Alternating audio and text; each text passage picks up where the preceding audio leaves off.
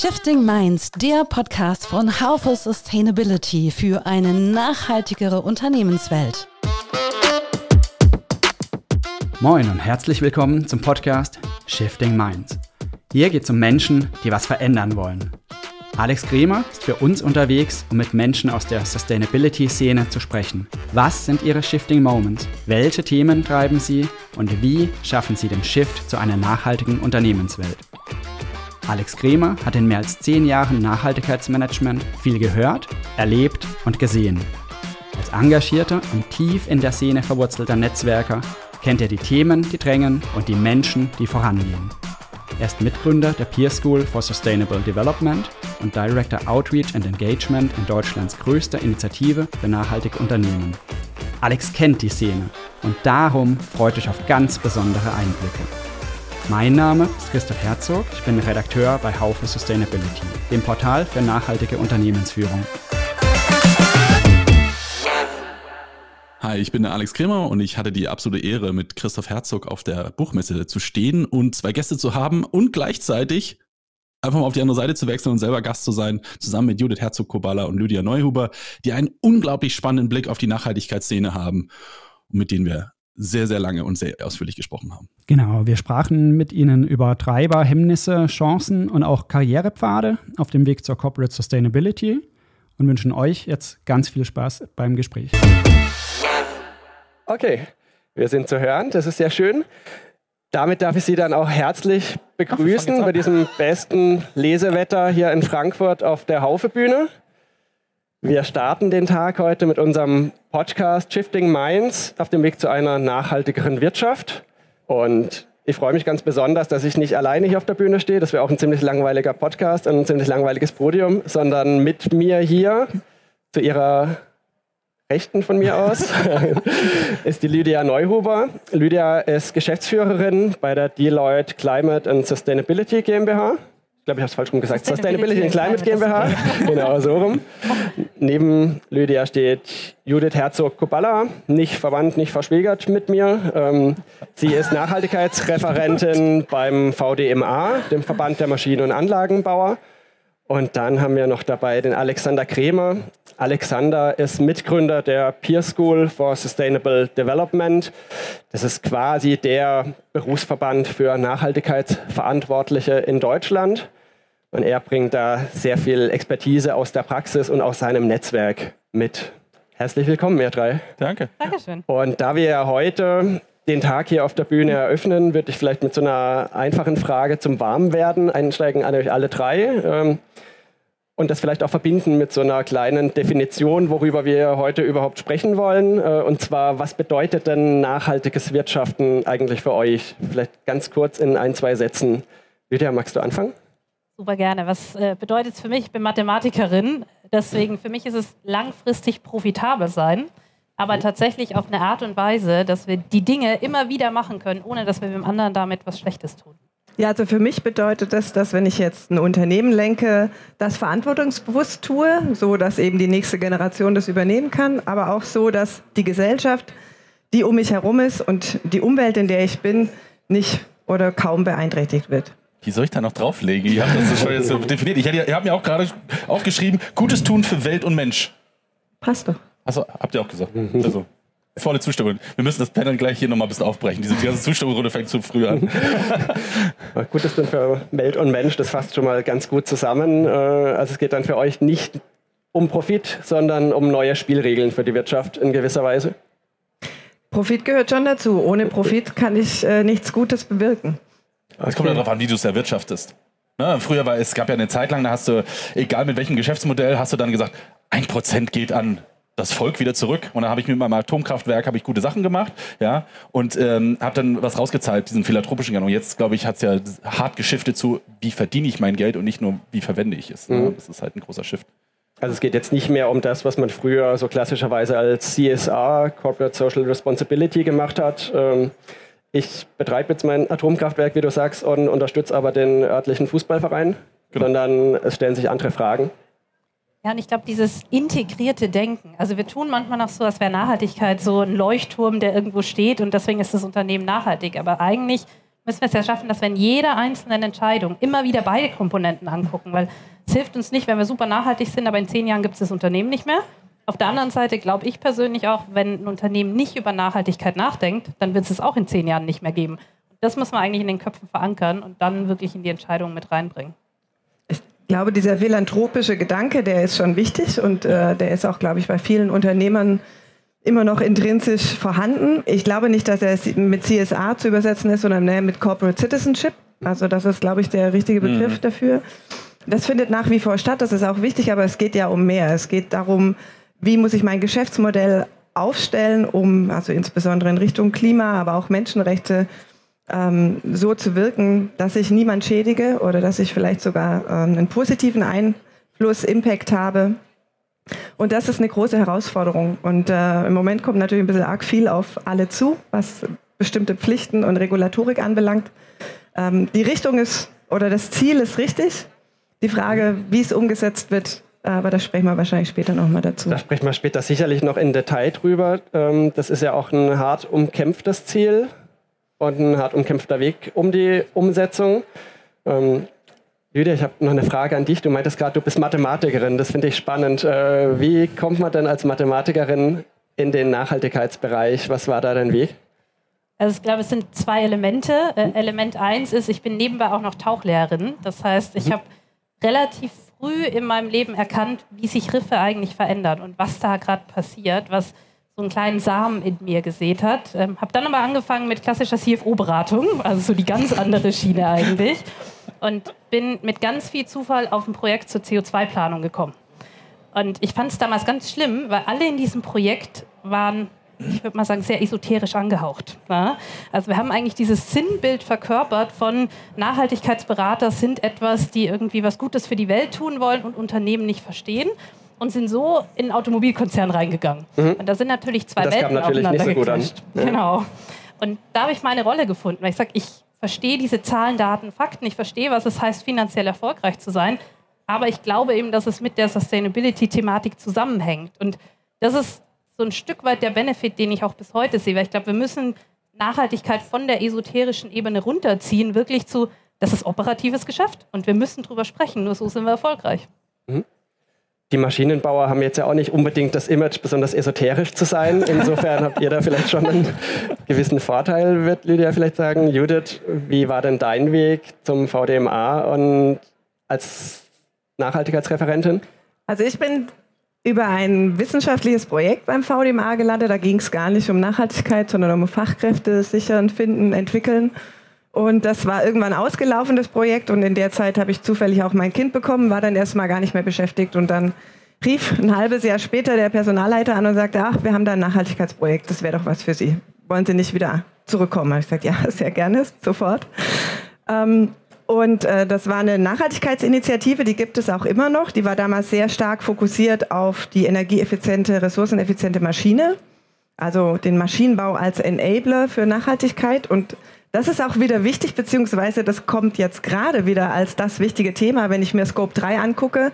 Und ähm, wie muss ich denn meine Maschine, meine Anlage konzipieren, dass sie beim Kunden möglichst wenig Emissionen ähm, äh, emittiert?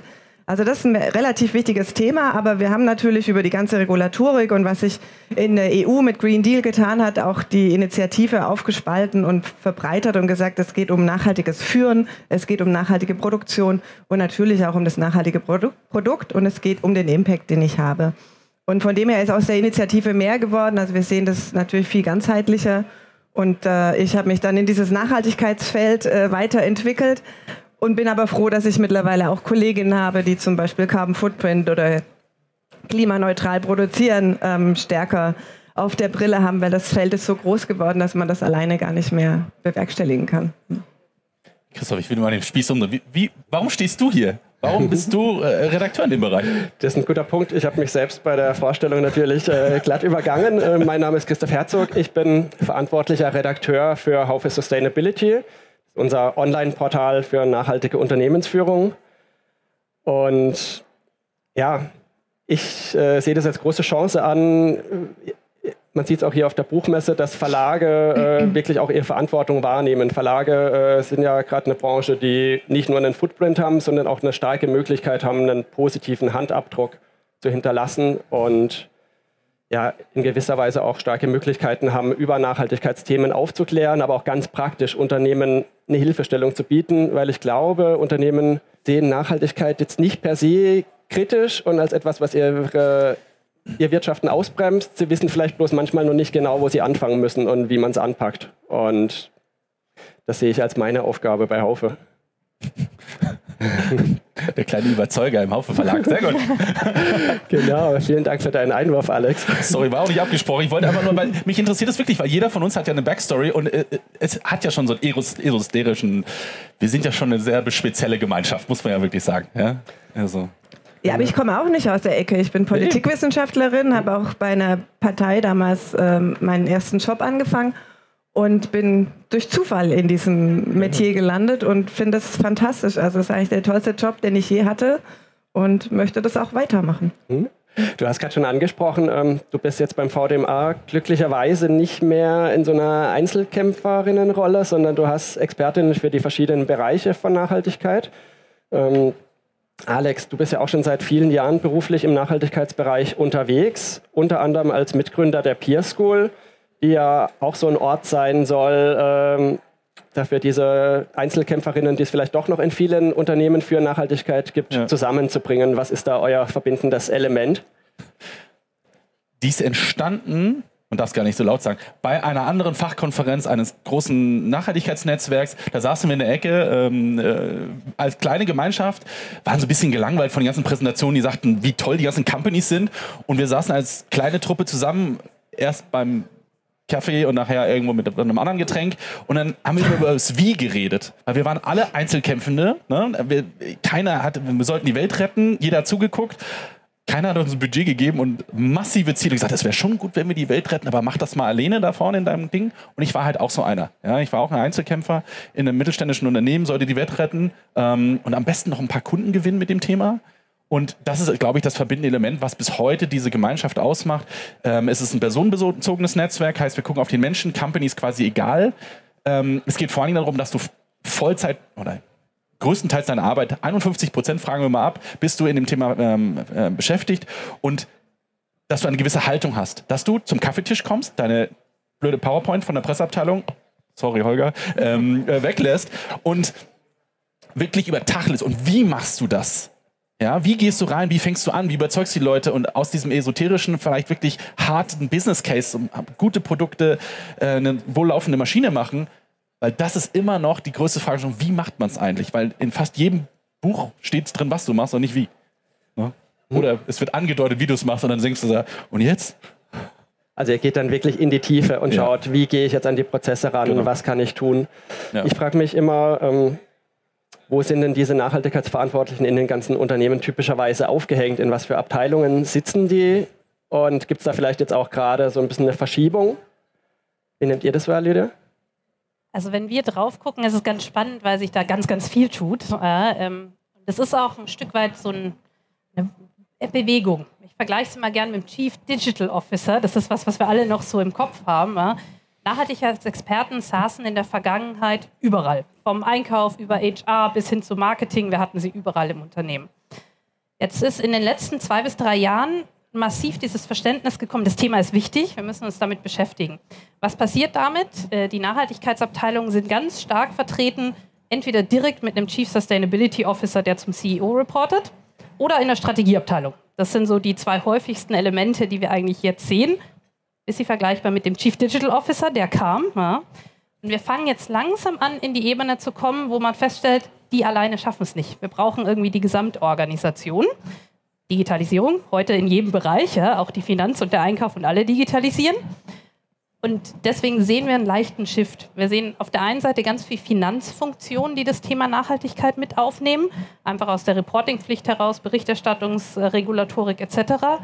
Und wir sehen aber auch, dass in den einzelnen Fachbereichen sich immer mehr Ansprechpartner bilden und die sagen, auch wir im Einkauf brauchen jemanden, auch wir im Vertrieb brauchen jemanden, um das Thema dann in der Gesamtorganisation zu bringen. Vielleicht nochmal die Brille aus dem Mittelstand. Ähm, wir hatten vorher schon gesprochen, ihr beratet eher große Unternehmen, der Maschinenanlagenbau oder unser Verband, der VDMA. Ähm, wir haben 3600 Mitgliedsunternehmen. 80 Prozent dieser Mitgliedsunternehmen sind KMU, also kleine mittelständische Unternehmen. Und ähm, mit weniger als 500 bzw. 250 Mitarbeitenden.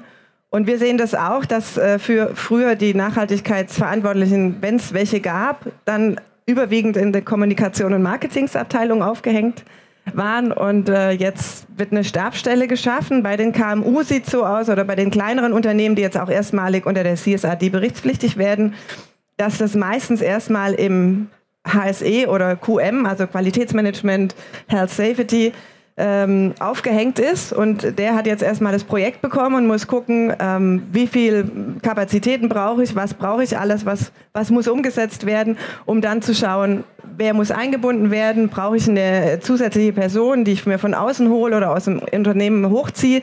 Das sind gerade sehr spannende Entwicklungen und die natürlich aber auch viel Kapazitäten bei der Person binden, die das jetzt gerade auf dem Tisch hat.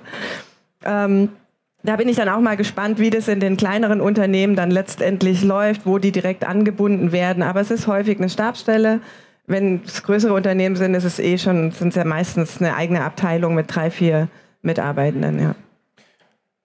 Wir als Peersco begleiten gerade eine, eine, umfangreiche Studie. Der Kollege von der Bertelsmann Stiftung sagt mal, wir wollen den Seismographen für die nachhaltige Transformation der deutschen Wirtschaft ähm, sein. So und wir haben gerade mit wir gerade gestern wieder, ich habe Christoph gerade erzählt, wieder sämtliche Leute erinnert, bitte füllt mal den Fragebogen aus. Aber was wir da sehen, und das ist auch wirklich der Shift, den ich bestätigen kann, von Marketing, Kommunikation, schöner Report, philanthropische Gedanken hinzu, wir machen das auch, aber es geht ums Core-Business.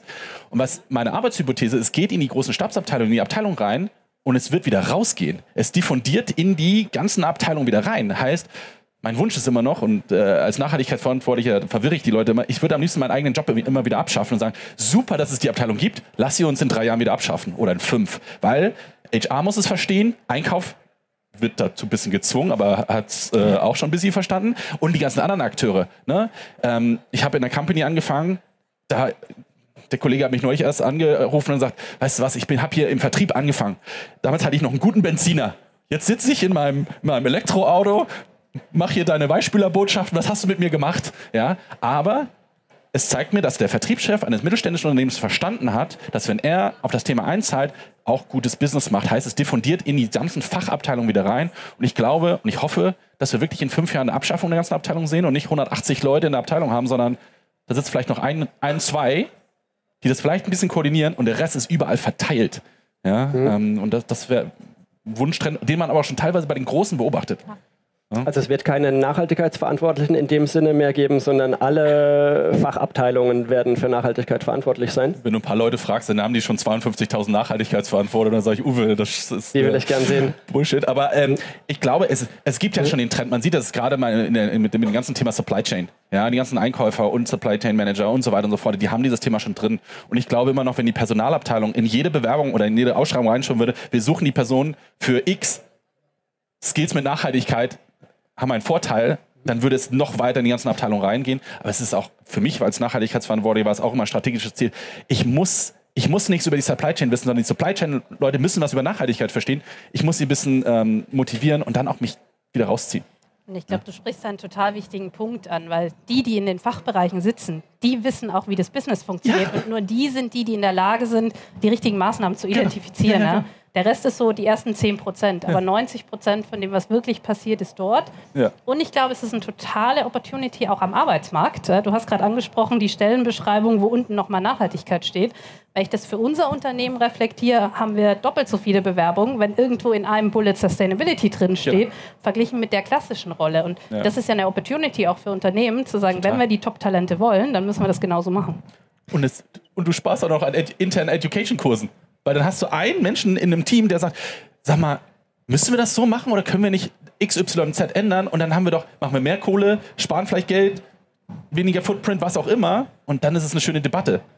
Aber die Problematik ist schon, dass ich, äh, dass die Unternehmen im Moment und ja, in den Einkauf trifft es, glaube ich, besonders hart, ja, weil er in ganz viele Regulatorik eingebunden werden muss. Also ja. nicht nur das Lieferketten-Sorgfaltspflichtengesetz, gibt auch die EU Deforestation Regulation, wo es um entwaldungsfreie Lieferketten geht. Es gibt jetzt CBAM Um, ähm, auch die CSRD richtet sich, also die, die Reporting-Pflicht, die Sustainability Reporting-Pflicht richtet sich in großen Teilen an den Einkauf. Der Einkauf muss einbezogen werden. Und wir erleben gerade schon im Mittelstand, dass es eine, teilweise eine, ein bisschen eine Überforderung ja, ist, insbesondere äh, des Einkaufsbereichs, weil die ja natürlich auch noch ihr klassisches Tagesgeschäft haben, was jetzt sich auch nicht mal äh, so ohne Know-how betreiben lässt. Und jetzt kommt so viel an ja. externem Wissen, was die wissen müssen, was die aufsaugen müssen, was die anwenden müssen, auf sie zu. Das ist schon eine riesengroße Herausforderung. Ja. Euer Verband, der VDMA, kritisierte die kommende Nachhaltigkeitsberichtspflicht für Unternehmen ja anfangs auch. Wir kritisieren sie immer noch ein bisschen, also nicht, nicht nur anfangs. Also was wir kritisieren ist, ähm, ich glaube, transparent darzustellen, auf welchem Weg man ist, ist richtig. Ähm, die Granularität, die die CSRD ähm, verlangt, die finde ich zu tief. Vor allem für Unternehmen, die eben sich so zwischen 250 und 1000 Mitarbeitenden bewegen. Also das sehe ich eine riesen Herausforderung. Äh, zusätzlich zu dem, was eben äh, noch so auf die Unternehmen zukommt, also ich hatte ja CBAM, äh, EU Deforestation Regulation, Lieferketten-Sorgfaltspflichtengesetz, trifft zwar nur große Unternehmen, aber indirekt auch die ganzen Zulieferer, weil die Unternehmen hier nicht unterscheiden, sondern erstmal alle ihre Lieferanten befragen und mit Fragebögen ähm, überhäufen.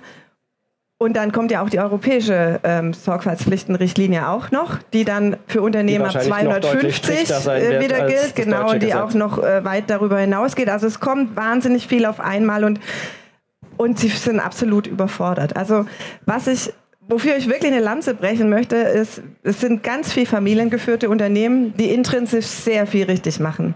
Ich glaube, dass die, würde fast mal wagen zu behaupten, dass die ein nachhaltigeres Unternehmen führen, als das viele große äh, Unternehmen oder Konzerne tun. Aber Sie dokumentieren das nicht. Hm. Sie reden gar nicht so viel drüber. Sie ja. haben nicht die Prozesse, um das so in dieser Tiefe zu dokumentieren und sind nicht so transparent. Und das ist das, was, was ihnen das Leben im Moment auch sehr schwer macht.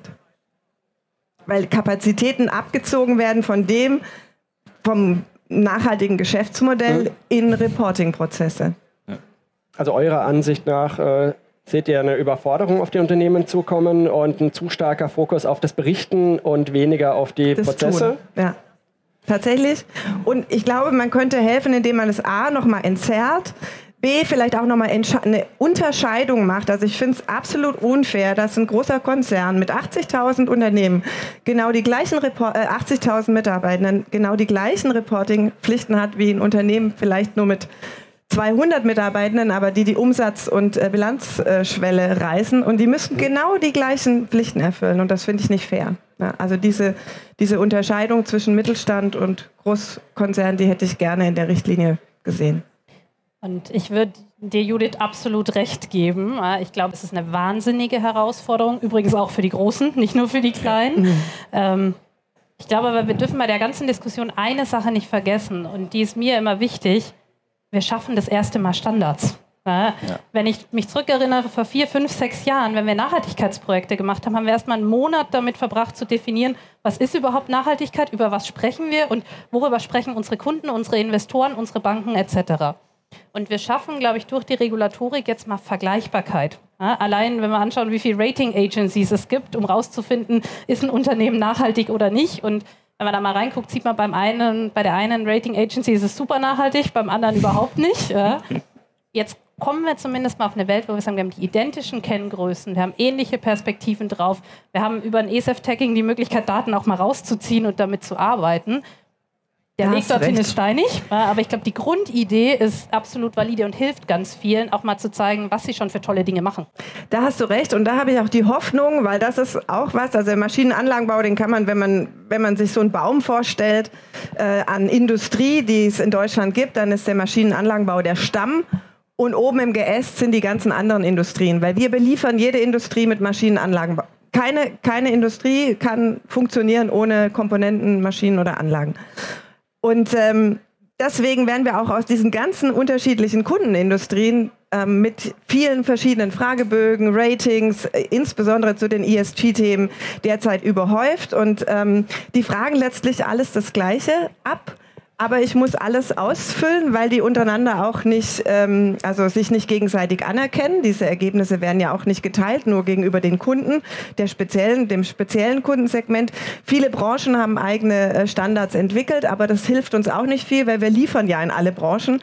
Ähm, also von daher ist das eine Hoffnung, äh, die ich auch habe, dass durch äh, die CSRD und die Unternehmen, die betroffen sind und das elektronische Abgabeformat, die SF, dass ich da meinem Kunden dann sagen kann, du zieh dir doch bitte oder der Plattform, über die äh, der Kunde auf mich zukommt, zieh dir doch bitte die Daten von der europäischen Datenbank, da hast du alles und da kannst du mich danach raten und ich muss nichts mehr ausfüllen. Das wäre tatsächlich schon mal eine Erleichterung. Da ist dann aber die Frage, wie schaffe ich es dann, die KMU, die nicht berichtspflichtig sind, und die das auch nicht werden sollen, also nicht falsch verstehen, also aus unserer Brille, wir möchten die nicht unter die CSRD packen, aber dass ich trotzdem einen gewissen Standard schaffe, ähm, der leichter zu erfüllen ist, also so wie der DNK zum Beispiel, den promoten wir auch sehr stark, finde ich eine gute Geschichte, den deutschen Nachhaltigkeitskodex, ähm, dass die KMU auch die Möglichkeit haben, nicht von diesen vielen Fragebögen ähm, äh, überschüttet zu werden, sondern die Möglichkeit haben, ihre Daten anders äh, an den Kunden oder die die Kundin zu bringen. Also ihr seid auch hoffnungsvoll, dass die Standardisierung dann vielleicht am Ende dann doch auch Erleichterungen bringt, weil man sich nicht mehr nach vielen unterschiedlichen Branchenstandards richten muss? Also das wäre eine Hoffnung und das wäre auch ein Vorteil der CSRD, ja. Also mhm. definitiv. Ich war ja in der KMU und ich kann dir sagen, es war wirklich, und das war noch standardlos und wir waren immer in der Zeit, dann hieß es noch, okay, wir kriegen so viele Sachen, trauen wir uns irgendwann zu sagen, stopp Leute, wir können nicht Fragebogen Nummer 39 diese Woche ausfüllen. Wir sind dann hingegangen und haben gesagt, wir machen DNK, GRI, CDP, alle Standards, EcoVadis, einmal durch, einmal richtig durch das Tal der Tränen und dann, wenn der Kunde fragt, sagen wir, pass auf, was willst du haben? Hier ist 90 Prozent deiner gewünschten Information für dich schon mal aufbereitet. Geht schneller, hast du nächste Woche oder morgen.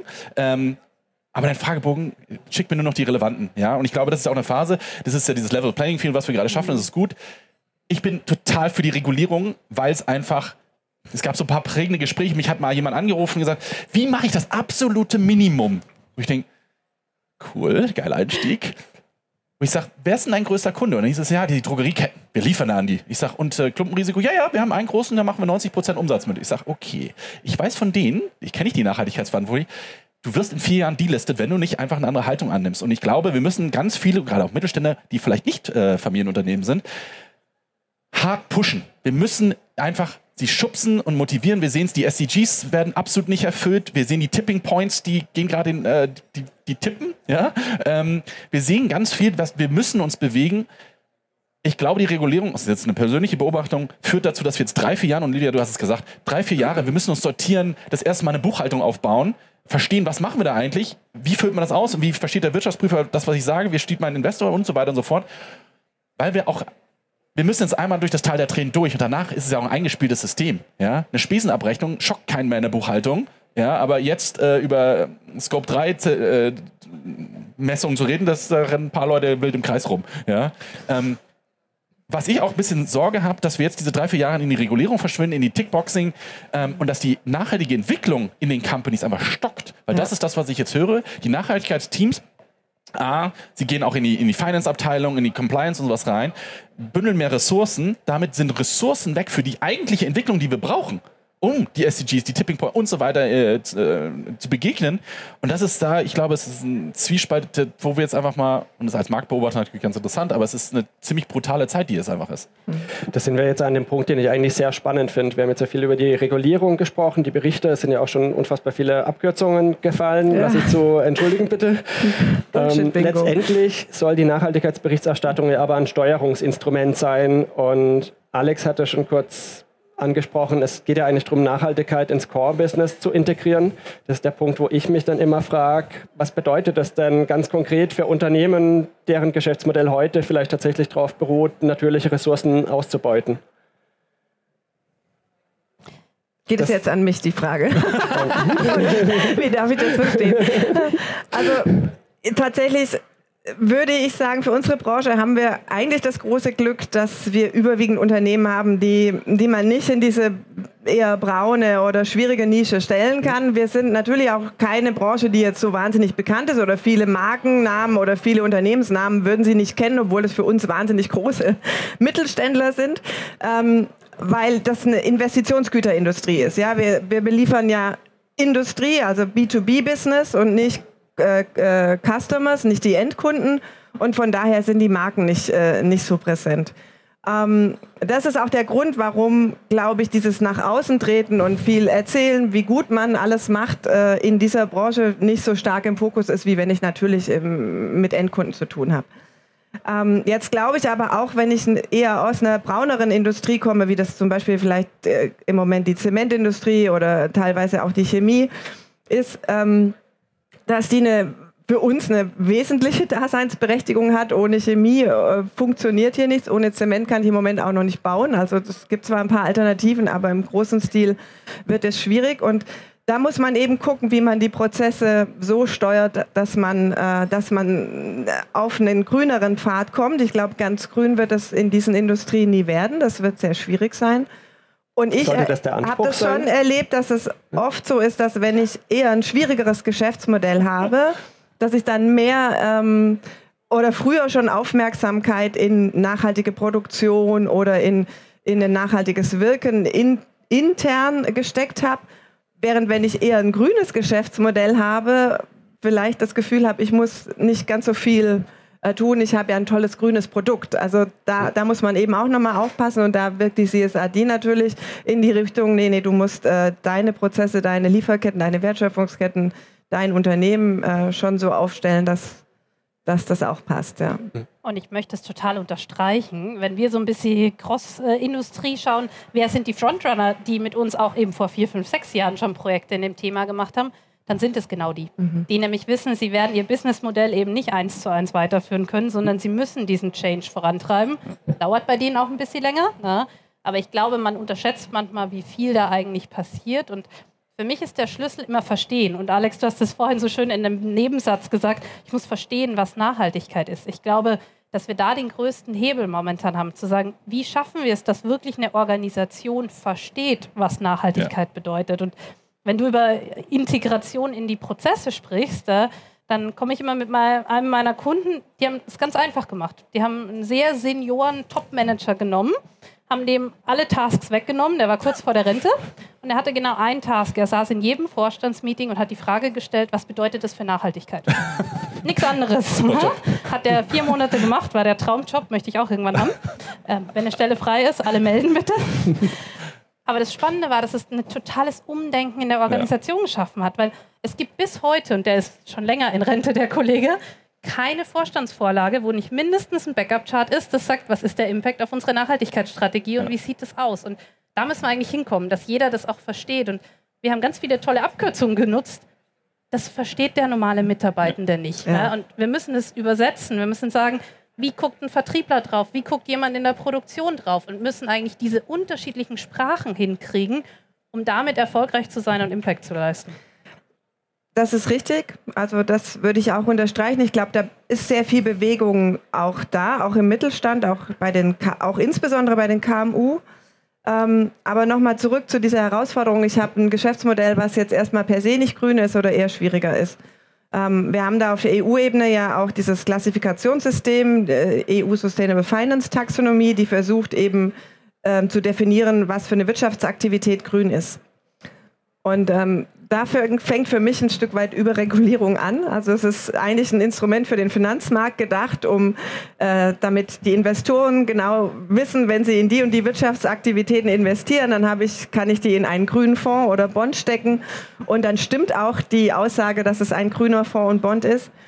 Und für uns zum Beispiel ist die Herausforderung, obwohl wir eine wahnsinnige Enabling-Industrie sind und äh, auch sehr nachhaltige, effiziente Maschinen oder Anlagen ähm, herstellen. Wir finden nicht statt in dieser Taxonomie, weil die Produkte viel zu komplex sind.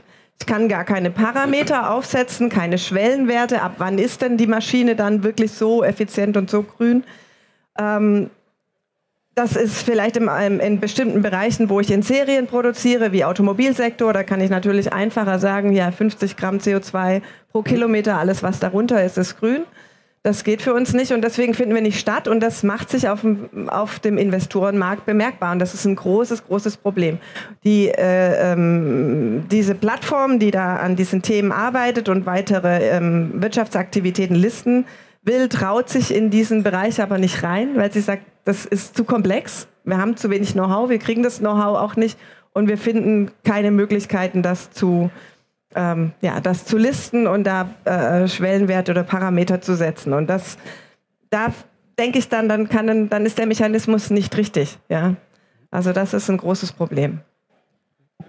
Ich will nochmal ich bin bei dir, Judith. Äh, ich glaube aber, ich habe immer ein Beispiel im Kopf und ich will die Company nicht nennen, aber ich nehme das immer in meinem im Kopf ist es immer so, wo ich sage, wir sind auch in einer Zeit der Akzeptanz, dass manche Geschäftsmodelle sind nicht, werden nicht grün, die sind nicht grün und wir sagen auch nicht mehr, dass sie grün sind und sagen, ja, yeah, wir waren schon immer und wir haben jetzt ein grünes Logo. Mega. Bisse nicht. Aber, und vielleicht auch die Debatte, vielleicht war es der gleiche Kollege, der in dem Meeting saß, dass es A, das Top-Management, das Mittelmanagement diese Akzeptanz hat und auch sagt, okay, wir als Company können, wir werden auch weiterhin alles dran setzen, dass wir so wenig Schaden für Mensch und Umwelt anrichten wie möglich. Aber vielleicht machen wir, und ich sage jetzt das Wort Side-Hustle, ist es kein Side-Hustle, bauen ein anderes Business, um die ähm, Probleme zu mitigieren. Na, also ich weiß von einer Company, die sind so CO2-intensiv, die, haben ein, die sind mehr in, intensiv als ganze Länder.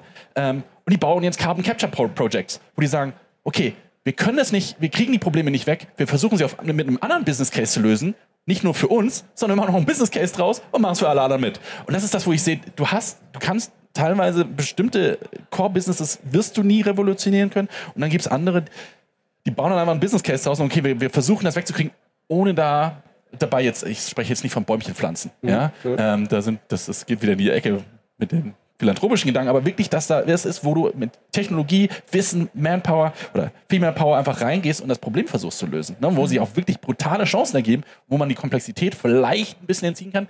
Ganz kriegst du sie ja nicht weg. Ja, aber dann ist es wichtig, dass das anerkannt wird. Ja, ja? Und dass es nicht als, ja, das ist nur Ablass, ja, aber dass es nicht als moderner Ablasshandel ja, gilt, weil äh, sonst habe ich irgendwann die Herausforderung, dass die Industrien abwandern in andere Länder, also außerhalb Europas. Und da ist die Frage, ob das dann insgesamt für die Umwelt oder für die Menschen äh, so viel besser okay. ist, weil äh, in anderen Ländern laxere Gesetze herrschen und dann compliance-technisch erfülle ich eben das, was ich erfüllen muss. Also das ist da, deswegen ist es mir einfach ein Herzensanliegen, dass man die Balance hält und guckt, dass wir unseren Industriestandort nach wie vor stark halten, weil der Industriestandort, der sichert unseren Wohlstand. Ja?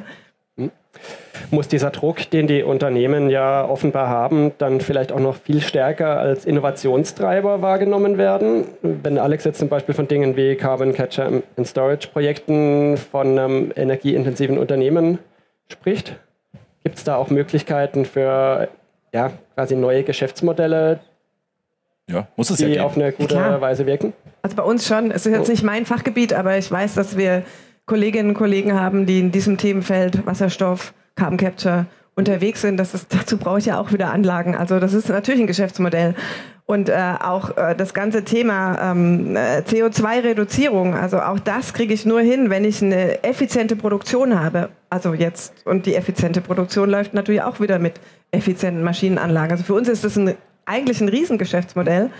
Wie gesagt, die Problematik ist aber, dass wir unter der Taxonomie nicht grün auftauchen können derzeit und die Kunden das natürlich zurückschreckt, die großen Kunden, die äh, von Investoren gerätet sind, äh, weil die natürlich dem Investor gegenüber begründen müssen, was sie denn da einkaufen. Und mhm. äh, wenn sie nichts Grünes einkaufen, können sie das auch selber nicht als grün äh, weitergeben. Das ist so ein bisschen äh, die Krux, wo wir uns befinden und das hemmt tatsächlich die Modernisierung.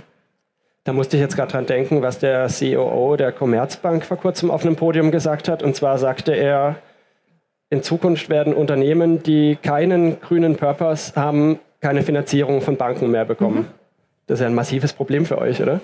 Na, der Purpose ist ja da. Die Frage ist, wie misst die Bank das? Nimmt sie nur die EU-Taxonomie als Parameter? Das macht sie Gott sei Dank noch nicht sondern es gibt noch andere Parameter, die haben eben auch ihre ESG-Fragebögen. Also es gibt nicht nur die, ja, ja. die Industrie und die Kundenwelt, die mit solchen Fragebögen äh, auf die Lieferanten zukommt, sondern eben auch die Investoren, die Bankenseite. Und ähm, da schneiden wir, glaube ich, immer noch ganz gut ab. Also das, das ist doch der Vorteil. Aber die, die Taxonomie ist an, an den Start gegangen mit dem Ziel, das alles abzulösen. Und das kann sie nicht. Und ähm, deswegen ist es im Moment aus unserer Sicht wirklich ein ein riesen Regulierungsberg, der nicht das Ziel erfüllt, mit dem er an den Start gegangen ist. Aber genau damit haben wir, ich hatte ja vorhin diese Studie erwähnt, den Sustainable Transformation Monitor, da genau, dass dieses, dass die, die Investoren, die Investor Relations, also Real- und Finanzwirtschaft wirklich miteinander reden und sagen, Taxonomie, ja, gut, Baseline, aber wir haben vielleicht noch mal andere Fragen und wir sehen, dass ihr XYZ auch noch macht. Und ich glaube, da gibt es nochmal einen riesen Gap, muss man wirklich sagen. Das ist noch viel zu groß, deshalb gibt es dieses Forschungsprojekt. Aber ich habe das Gefühl, wir nähern uns immer mehr an, weil ich bin jetzt auch in anderen Kontexten viel mit, äh, mit dem Finanzsektor in Kontakt und die, haben, die bauen riesen Wissen auf, riesen ESG-Teams, Analytics. Ich meine, ne, es gibt ja dieses ganze Thema, es baut immer mehr auf und ich glaube, ich hoffe mal, dass es nicht nur auf äh, öffentlich regulierte ähm, Informationen basiert, sondern einfach, dass man einen Schritt weiter guckt und sagt, hey, ist dieser Investment Case da und dieses familiengeführte Unternehmen, das eine mega Idee hat, die klassifiziere ich nicht einfach, weil es bisschen was äh, nach einem Standard nicht gut macht, aber ganz, wenn ich meinen eigenen Standard anlege, ist natürlich schade für die Kollegen, die es wieder beantworten müssen, aber dass da auch ein bisschen diese Real- und Finanzwirtschaft zueinander kommt, ne, wo wir noch diesen Gap haben. Und ich glaube, der Gap ist größer, als wir manchmal denken. Also ich ja. darf ja viele Unternehmen dabei begleiten, mal ihre Investoren zu fragen, was interessiert euch denn überhaupt? Ja. Und da kommen immer zwei Themen raus. Das eine ist CO2, weil das ist halt gerade in aller Munde. Und das andere sind Trainingsstunden. Und ansonsten gibt es keine ESG-Faktoren, die konsequent von jedem Investor wirklich in Betracht gezogen werden. Und das also, war Super. schon überraschend beim ersten Mal, als wir das dann beim zweiten, dritten, vierten, fünften, sechsten Mal gemacht haben, dachte ich, ich muss doch irgendetwas finden, auch im Zeitverlauf, was diese Gemeinsamkeit ausdrückt. Ja. Aber es zeigt eben, dass auch auf der Seite ja nicht immer die ESG-Experten sitzen, ne? sondern da sitzen die, die ihre Liste gekriegt haben und sagen, genau. jetzt muss ich Häkchen setzen, was hat die Person, was hat oder das Unternehmen, was haben die nicht. Da hilft uns wieder ein Stück weit Regulatorik, ich bleibe dabei, weil wir eine gemeinsame Sprache sprechen. Ja. Und dann kann ich eben hergehen und sagen, warum stehen wir denn nicht in der EU-Taxonomie drin? Was machen wir aber dafür? Dann genau. kommen wir wirklich wertstiftende Diskussionen raus und nicht ein, wir genau. machen Häkchen ja. auf einer Liste. Ja. Ich würde ganz, ganz, ganz gerne noch kurz mit euch über den Bereich Fachkräfte sprechen. Das ist jetzt vielleicht ein bisschen ein Themenwechsel, aber ähm, was ich mich auch immer frage, ist, äh, wer wird in, Unternehmen, in den Unternehmen diese ganzen Nachhaltigkeitsberichte erstellen, diese ganzen Nachhaltigkeitsstrategien umsetzen und wer wird dann nachher diese ganzen Berichte prüfen? Äh, aktuell gibt es ja noch nicht so viele Menschen in Deutschland, die quasi hauptamtlich im Nachhaltigkeitsbereich arbeiten. Und in den kommenden Jahren werden in Europa über 50.000 Unternehmen von der Berichtspflicht betroffen sein, allein in Deutschland 15.000 wo kommen die Mitarbeitenden mit diesen Skills überhaupt her und was müssen die kennen? Vier Leute sitzen ja schon hier, das ist ja schon mal gut, wir brauchen nicht mehr so viele. Also meine persönliche Schätzung ist gerade, und ich versuche immer, ich hacke immer auf den 15.000 rum, deshalb äh, finde ich es gut, dass du das schon sagst und brauche ich so nicht sagen. Ich vermute, dass es 5.500 Nachhaltigkeitsverantwortliche in Deutschland gibt. Und meine Beobachtung ist gerade, dass es mehr werden und dass es vor allem Quereinsteigende sind. Deshalb habe ich auch gefragt, wo, ne, das war ja auch die Eingangsfrage, wo kommen wir eigentlich alle her? Ich bin ja auch Quereinsteiger. Ahnungslos in dieses Thema reingesprungen. Ähm, und ich glaube, es gibt meine, die ganze Unilandschaft, ne? ihr rekrutiert als Berater natürlich super, ihr seid wie so eine, so eine, Trainings-Engine ja, für die Nachhaltigkeitsverhandlung, aber ihr müsst erstmal die drei Leute, die Jahre, äh, drei Jahre erstmal ausbilden und dann gehen ja viele auch einfach in die Companies und ähm, ich glaube, es sind die Quereinsteigenden. Das ist meine Vermutung. Ne? Also, Judith, das hast du mir mal auf dem anderen Panel gesagt. Ja, das, das habe ich für mich mitgenommen, ja. Aber das ist dann auch gut, dass die, die Berater nochmal diesen, diesen Switch schaffen von der Uni in Richtung ähm, genau ähm, ich mache euch jetzt so weit, dass ihr in die Company gehen könnt. Weil es gibt ja, als ich damals studiert habe, ich bin leider schon so alt, es war noch, da gab es nur Diplom, Magister und da gab es gar keine Nachhaltigkeitsstudiengänge. Es ja. gab Umwelttechnologie, das war so das, was vielleicht am, am nächsten an, an Nachhaltigkeit rankam. Ähm, und das hat sich erst danach entwickelt. Und mittlerweile gibt es ja so viele unterschiedliche ja. Studienabschlüsse, die irgendwas mit CSA, äh, CSA oder Nachhaltigkeit, Sustainability zu tun haben. Ähm, das kann man, glaube ich, gar nicht mehr zählen. Ich glaube, für mittelständische Unternehmen ist es tatsächlich, also sicher ist es hilfreich. Ich sage auch immer, wenn ihr das Thema aufbaut, holt euch doch einen Werkstudent äh, rein, der euch unterstützt. Ja, es gibt, also ich habe aktuell auch einen Werkstudent, der macht einen super Job.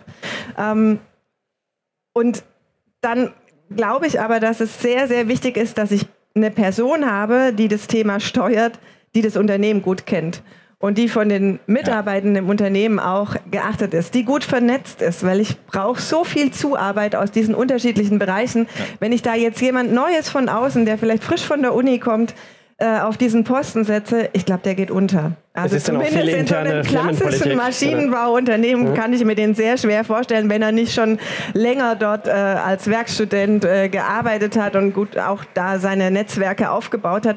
Aber da glaube ich, tut man der Person keinen Gefallen, die wird sich dann vermutlich auch nicht so wohlfühlen. Das, deswegen denke ich, dass ich gucken muss, wen kann ich intern auf dieses Thema durch Weiterbildung bringen. Und ich glaube auch, dass das, ich bin selber, habe mir das Thema auch beigebracht, ich habe es auch nicht studiert.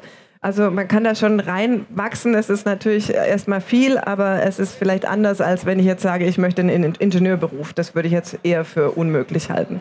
Hm. Lydia, wie gestaltet sich das in der Beratung? Ja, ich glaube, vieles ist schon gesagt worden. Ähm, die Kollegen, Kolleginnen, die direkt aus der Uni kommen, ich glaube, da gibt es Massen. Ja, ähm, ist total toll. Ich freue mich über jeden, jede Einzelne. Ähm, aber wir brauchen natürlich auch die Kollegen, Kolleginnen mit fünf bis zehn Jahren Berufserfahrung, die dieses Themen dann steuern können. Und man muss ganz ehrlich sagen, wenn ich selbst bei mir zurückblicke, als ich angefangen habe und gesagt habe, ich mache Nachhaltigkeit, habe ich einige Anrufe gekriegt, ob ich denn jetzt meine Karriere kaputt machen will und ich wäre doch ein High Potential und ich kann doch viel mehr. Das heißt, die Kollegen, Kolleginnen, die jetzt auch diese Erfahrung haben, die sind echt durch eine Durststrecke gegangen. Mhm. Ja? Ähm, ja. Ich nenne die immer liebevoll Nerds. Als Mathematikerin ist das ein positives Wort. Aber die jetzt zu nutzen, auch in Strukturen zu bringen, die teilweise ganz anders funktionieren, ja? in so einen Maschinenbauer und denen dort ein Feld zu geben, ich glaube schon, dass das funktioniert. Es braucht aber ein Umfeld, das das entsprechend wiedergibt. Und ich glaube vor allem, es braucht ganz viel Support von oben. Ähm, ja. Also bei all dem, was wir tun, sehen wir immer, dass die Unternehmen, die richtig gut sind, die sind, die auch auf Top-Management-Level Vertreter haben, die das authentisch erzählen. Ja, man kann auch nicht irgendeinen hinsetzen, sondern ja. schon jemanden finden, der mit vollem Herzblut dabei ist und dann manchmal auch schützend die Hand über so Kollegen und Kolleginnen hält, damit die zum vollen Potenzial auch kommen. Das würde ich aber ergänzen. Hilfreich. Ähm, ich, und ich hatte neulich, äh, du weißt, äh, ich habe neulich mit dem äh, mit der CEO von Haufe gesprochen und da merkte ich, und es ist wirklich kein Werbeblock, die hat mit Worten um sich geschmissen. Ich war baff, ja, wo ich dachte, wow, okay. Ich dachte, dieses Gespräch fängt ganz viel, äh, also ich erkläre vielleicht mal ein bisschen was, aber das war eher andersrum. Sehr beeindruckend. Und dann, was, wo ich oft als im Vorfeld als Nachhaltigkeitsverantwortlich wirklich mir die Zähne ausgebissen habe, ist das Middle Management. Mhm. Und die müssen wir auch ein bisschen äh, aktivieren, motivieren und ähm, manipulieren. Mhm. Und ich glaube aber auch, die Rolle des Nachhaltigkeitsverantwortlichen im Unternehmen wandelt sich gerade brutal. Und da wird, also für mich gibt es so, so zwei Shifts. Vorher war es so diese einzeln kämpfenden, traurigen, du sagst Nerds, ich habe immer gesagt so die Weichspüler, ja, ähm, die da sitzen und sollten die Welt retten. Ich glaube, es sind mittlerweile mehrere und es gibt so zwei Hauptströmungen. Das sind eher die Kollegen, die, ich sag mal, eher die Berichte ausfüllen, die Checkboxes machen, die so eher das Schriftliche machen und dann gibt es diese Strategen. Strategen. Ja, die Strategen, ja, das sind Strategen. Ich würde immer sagen, die Puppenspieler, ja, die äh, hinten versuchen, wie in einer guten alten Vereinssitzung, das Mittelmanagement schon zu motivieren, das Topmanagement einzuschalten, dann den Werkstudenten losschicken mit dem Klemmbrett, ja. Das dazwischen zu machen. Und das ist nochmal dieser andere Ding. Die haben momentan keine Zeit, weil sie alle die Regulierung machen müssen. Aber dass es diese zwei Strömungen gibt. Und da stimme ich euch, stimme ich euch noch mehr zu. Man braucht da diese erfahrenen Strategen. Man muss wissen, wie man das Kasperle-Theater spielt. Mhm. Wie man sonst ich habe als Nachhaltigkeitsverantwortlicher, als Junior in meinem ersten Job sollte ich das machen. Ich bin kläglich gescheitert, weil ich das Spiel nicht verstanden habe. Ich habe die Spielregeln nicht. Ich dachte, ja, das ist ein Fußball, nimmt man Ball und Tor. Nix. Ja? Da sind super viele Kräfte im Spiel und so weiter. Und ich glaube, das ist eine schöne Bewegung, aber ich glaube, es gibt da wirklich eine Herausforderung. Und das habe ich wirklich von dir gelernt, Judith, diese Quereinsteigende, das ist eigentlich die eine Schlüssel und die abzuholen, mitzunehmen und die so ein bisschen abzuskillen und zu sagen, setz dich in ein Meeting rein für vier Wochen und stell nur diese Frage und dann hast du schon mhm. gewonnen. Ja? Also das ist schon, schon äh, ein Weg, aber es ist natürlich ein ja, manchmal langer also, Weg. Ja. Das, das Gute, also an, oder warum ich mich eigentlich im Verband und in meiner Arbeit auch so wohlfühle, natürlich machen wir, nehmen wir unsere Interessen wahr, machen Interessensvertretung, du hast es ja angesprochen, mit bestimmten Dingen, die wir kritisiert haben. Aber ähm, wir sind eben auch derjenige, der diese breite Masse erreichen kann. Also ich hat letztes Jahr zum Beispiel 70 Vorträge gehalten, nur bei uns im Haus, in unterschiedlichen Gremien. Und es sind dann nicht nur Geschäftsführer, das sind dann eben diese B-Level, C-Level-Ebene, die zum Teil auch aus ganz anderen Bereichen kommen, aber wo ich nochmal sagen kann, das betrifft euch auch. Ja? Ihr müsst dazu liefern und so. Also diese Sensibilisierung ja. oder das Sensibilisierungsthema, das ist bei uns ein ganz großes und ganz wichtiges und da können Verbände eine sehr große Rolle spielen. Und ähm, das funktioniert auch ganz gut, ja. Und ich möchte wirklich einen Werbeblock für diese Rolle starten. Äh, ja. Wir sehen das über die Industrien hinweg. Das wird der neue Karriereboost. Warum? Ja. Das ist ein Thema, das ständig im Vorstand ist. Mhm. Das ist ein Thema, Stimmt. das nur funktioniert, wenn ich genau verstehe, wie das Unternehmen tickt. Und mit diesem Wissen kenne ich danach die gesamte Organisation. Ich weiß, wo ich wen ansprechen muss und ich habe einen direkten Link zum Vorstand. Was Besseres gibt es nicht. Ja? Und ganz viele haben das erkannt und nutzen es momentan als Karriereleiter, um da im Zweifel auch nochmal den einen oder anderen Sprung schneller zu machen. Hast, kennst du schon den ersten Nachhaltigkeitsfonds, vor dem der, der oder die zum CEO geworden ist? Das noch nicht. Okay. Gib mir noch zwei Jahre, dann okay. sprechen wir wieder. Streng mich mal ein bisschen an, jetzt mach mal. okay, wir sehen, es ist, glaube ich, ein wahnsinnig spannendes Tätigkeitsfeld. Was stimmt euch denn zuversichtlich, dass die Unternehmen überhaupt diesen Shift zu einem nachhaltigeren Wirtschaften schaffen? Also man muss, glaube ich, Optimist sein, wenn man Nachhaltigkeit als Thema hat. Deswegen ich bin gnadenloser Optimist. Was ist der größte Unterschied? Als ich vor drei, vier Jahren zur Nachhaltigkeit gesprochen habe und gesagt habe, ich habe eine tolle neue Studie, bin ich zum Praktikanten weitergeleitet worden. Der könnte sich das vielleicht in drei Wochen angucken. Wenn ich mit einer vielleicht nicht mal so guten Studie heute ums Eck komme, sagt der Vorstand, oh, nächste Woche hätten wir noch einen Slot, komm vorbei. Und ich glaube, dieser Wandel und was wir da in ganz, ganz wenigen Monaten gesehen haben, zeigt, wie schnell wir was verändern können. Und wenn wir das aufrechterhalten, sind wir, glaube ich, auf einem guten Weg. Also ich sehe das äh, mit den Anfragen. Ich bin ja seit 2011 jetzt für, erst für diese Nachhaltigkeitsinitiative, aber als Nachhaltigkeitsreferentin tätig und hatte damals auch kaum Anfragen. Ja, wie, wie kann ich mich strategisch aufstellen und so weiter? Wie kann ich das alles erfüllen?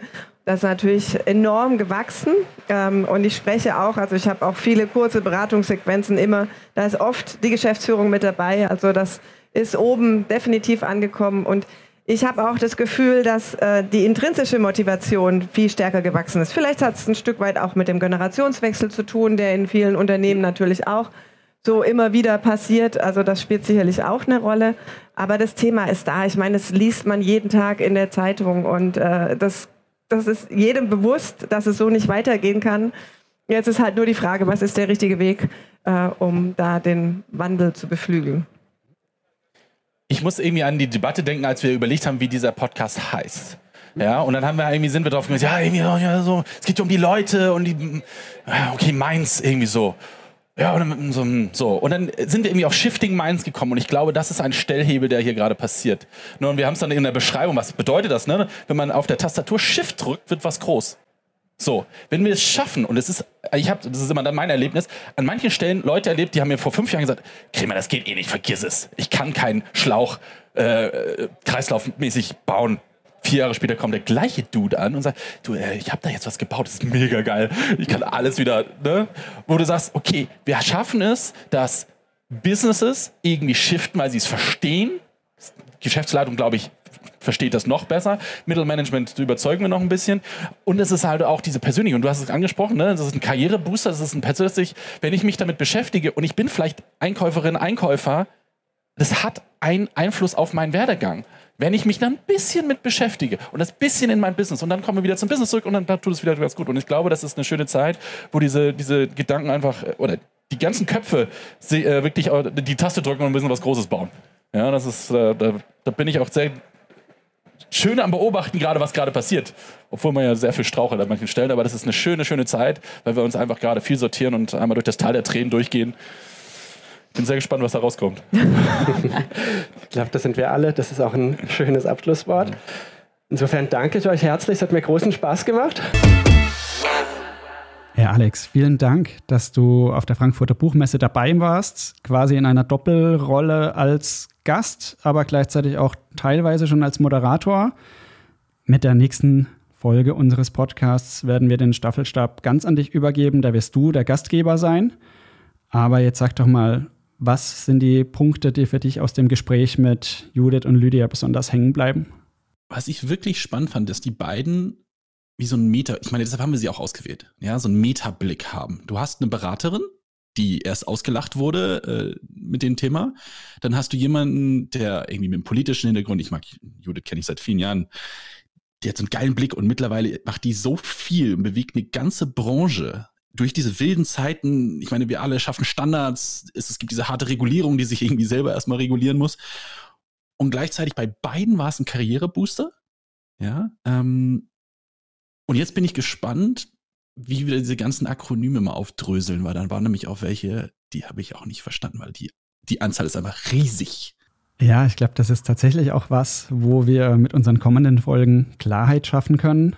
Für mich war es super spannend zu hören, wie stark das Thema an Fahrt aufnimmt in den Unternehmen, dass es tatsächlich Unternehmen gibt, die Nachhaltigkeit in ihr Geschäftsmodell integrieren wollen, in ihr Kerngeschäft, die das dann vielleicht auch nicht nur deswegen tun, weil sie durch die Regulatorik dazu gezwungen werden. Und ich freue mich auf die nächsten Folgen mit dir, Alex. Ich auch. Ich, ich muss sagen, ich kriege gerade Gänsehaut. Ähm, ich habe ich hab ja, während wir hier sprechen, weiß ich, dass ich schon ein paar Folgen aufgenommen habe und ich weiß, mit wem ich geredet habe und was ich von den Leuten schon alles über Jahre gelernt habe. Ich habe schon ein paar Anfragen laufen. Ähm, die sind noch nicht alle äh, bearbeitet, aber ich bin sehr, sehr gespannt, wie wir in die Tiefe gehen mit den Interviews, viel aufdröseln, viel in so Themen reingehen, aber auch in die Karrieren ähm, und da wirklich äh, gucken, dass wir die alle zusammenbringen.